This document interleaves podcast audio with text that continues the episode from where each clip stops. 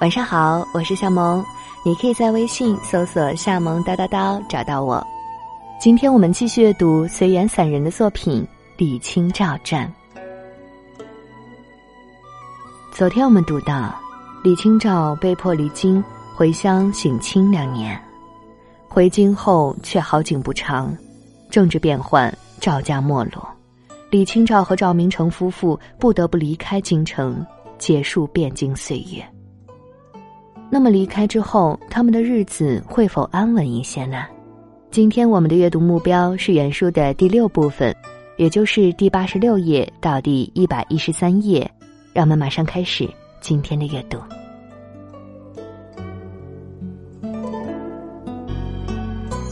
青州是个山明水秀的地方，这个地方能给李清照和赵明诚真正的岁月静好。青州，李清照很是喜欢，仿佛所有的物事都在等着这个才女到来。不久之后，李清照将书房命名为归来堂，又将居室命名为易安室，两个名字都取自陶渊明的《归去来兮辞》。从此，李清照自号易安居士。对于书的痴情，李清照从未变过。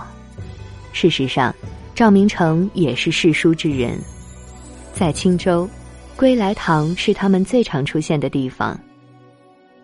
读书已是雅事，而相知相惜的二人更是在日常中用赌书来增添生活情趣。赌书，也就是两个人轮流说典故，让对方猜出自哪本书。第几件？在过程中，即使不慎将茶泼了，仍然兴致不减，余下满身清香。如果说开轩面场圃，把酒话桑麻是普通的尘世之乐，那么赌书消得泼茶香，便是读书人专属的情趣了。当然。读书只是闲暇时的乐趣所在，金石书画才是他们共同的事业。到青州后，稍事安顿，他们就投入到了收集整理各种典籍的工作当中。两人无需缠绵悱恻，就已是幸福满满。李清照很喜欢梅花儿，写过不少咏梅词。归来堂的庭院里种了几十株梅树，他喜欢与梅花面对面，喜欢梅花凌霜傲雪的气质。赏梅之后，李清照总是会填词。李清照人如梅花，带着几分冷傲，所以他说：“世人作咏梅诗词，往往下笔便俗，很少能出新意。”原来。对于许多文人墨客，他竟是瞧不上眼的，甚至就连苏东坡和欧阳修这样的大家，他也敢于评点。在青州的日子，李清照仔细研读了北宋以来多位文人所填之词，又拜读了多年前晁补之写的词评，写出了见解独到的词论，对后世有极为重要的影响。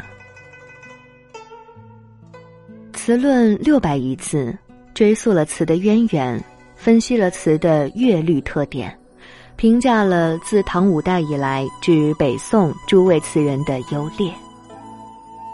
在李清照看来，当时的许多词人都不足以成为大家。最后，李清照又简单的评价了王安石、晏几道等人，用词都比较苛刻。对于这篇词论，世间褒贬都不少。有人说他见解独到，有人说他狂妄自大。不管怎样，这就是年轻的李清照对于填词这件事的真实想法。评点和指摘名人大家，必然会被人嘲笑和责难，但李清照就那么潇洒的写了，无惧世人冷眼。写完。继续谈清淡的日子。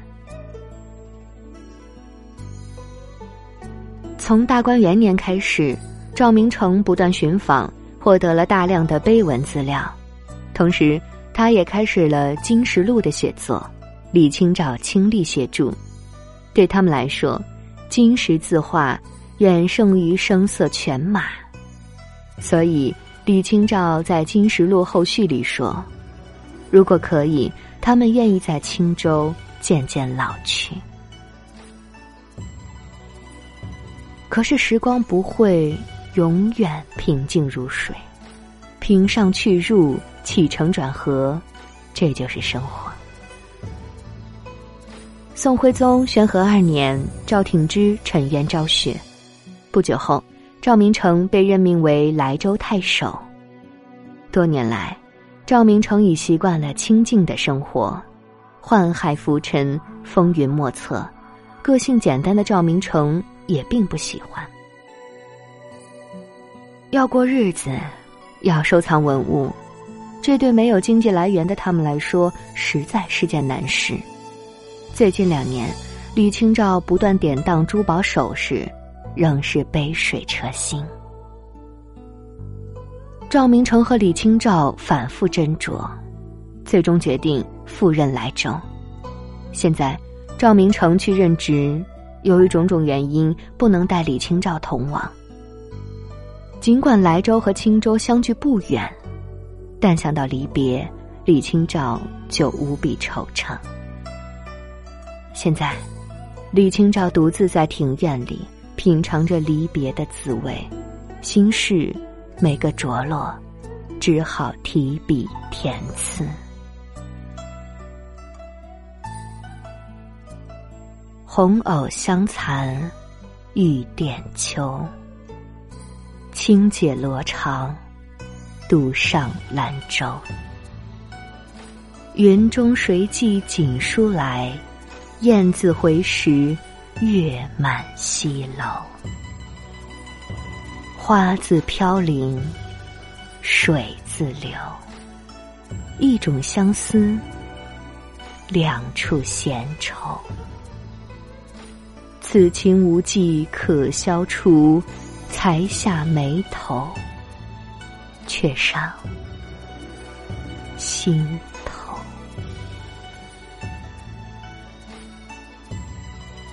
还是这个秋天，重阳佳节，李清照还是形单影只。他现在连回忆都不愿打开，任自己被夜色吞没。他默读着伤悲，写下此刻的心情：薄雾浓云愁永昼，瑞脑消金兽。佳节又重阳。玉枕纱厨，半夜凉初透。东篱把酒黄昏后，有暗香盈袖。莫道不销魂，帘卷西风，人比黄花瘦。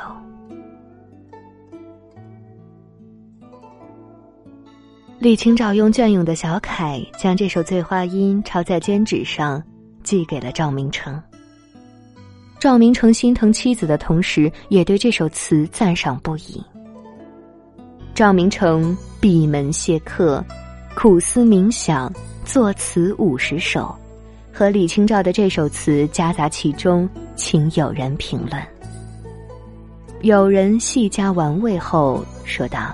有三句绝佳：莫道不销魂，帘卷西风，人比黄花瘦。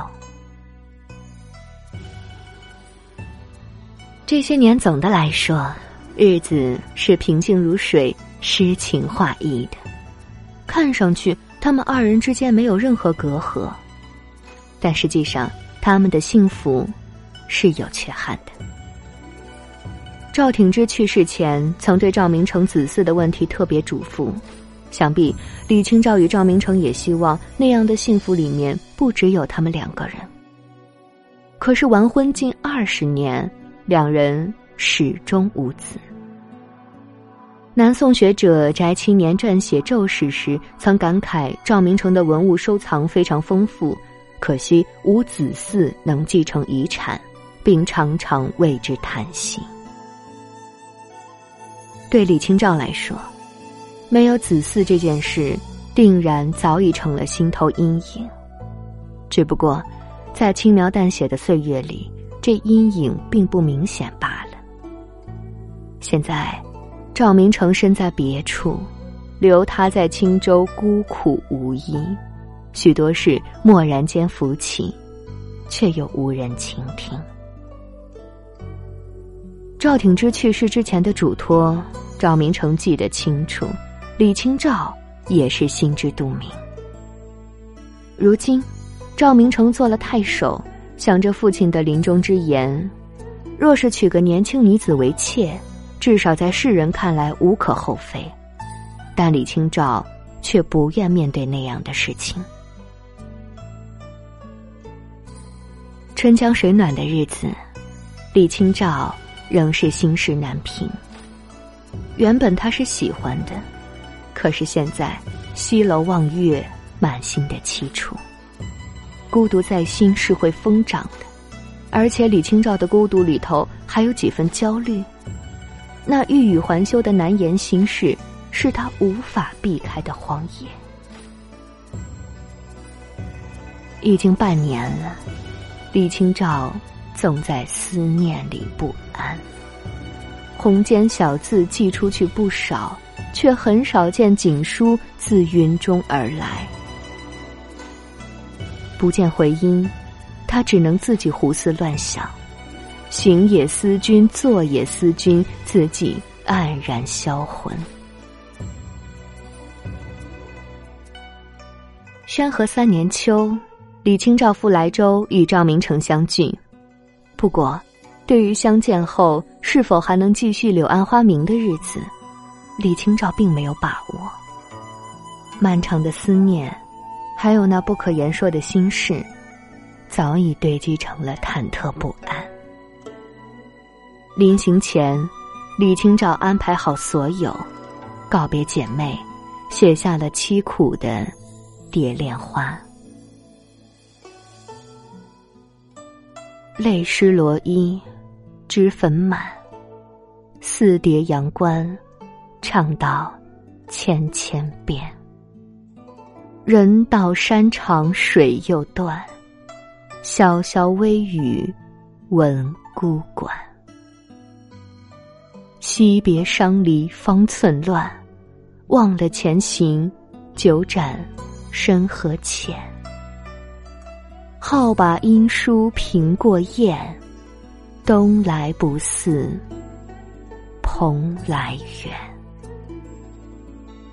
词的最后看似是说姐妹们可以书信往来，其实是带着幽怨委婉的说，自己不会像那个身在蓬莱的男子一样。对大家的信件置之不理。几天后，李清照抵达了莱州，相见的情景仍似从前，只是赵明诚犹疑的目光里似乎藏着李清照并不知晓的事情。很快，李清照就感觉到赵明诚对他比从前冷淡了，两人相对没了过去那种笃定，但在赵明诚面前。李清照保持了静默。他不说，他亦不问。爱情里面，这是他最后的尊严。虽然历史上对赵明诚纳妾之事没有详细的介绍，但从相关资料上还是可以看出，赵明诚的确有过侍妾。那个时代，侍妾是普遍存在的。赵明诚毕竟也是寻常男子，他虽然深爱着李清照，怕也没有专注到心无旁骛的地步。总之，初到莱州的那些日子，李清照未能找回曾经的幸福，结束了山水相隔，却仍是咫尺天涯。度过了那些烦闷与悲伤并存的日子，李清照终于选择了面对。他突然觉得，为了赵明诚香火有继，侍妾之事已无烦恼的必要。李清照和赵明诚终于和好如初了。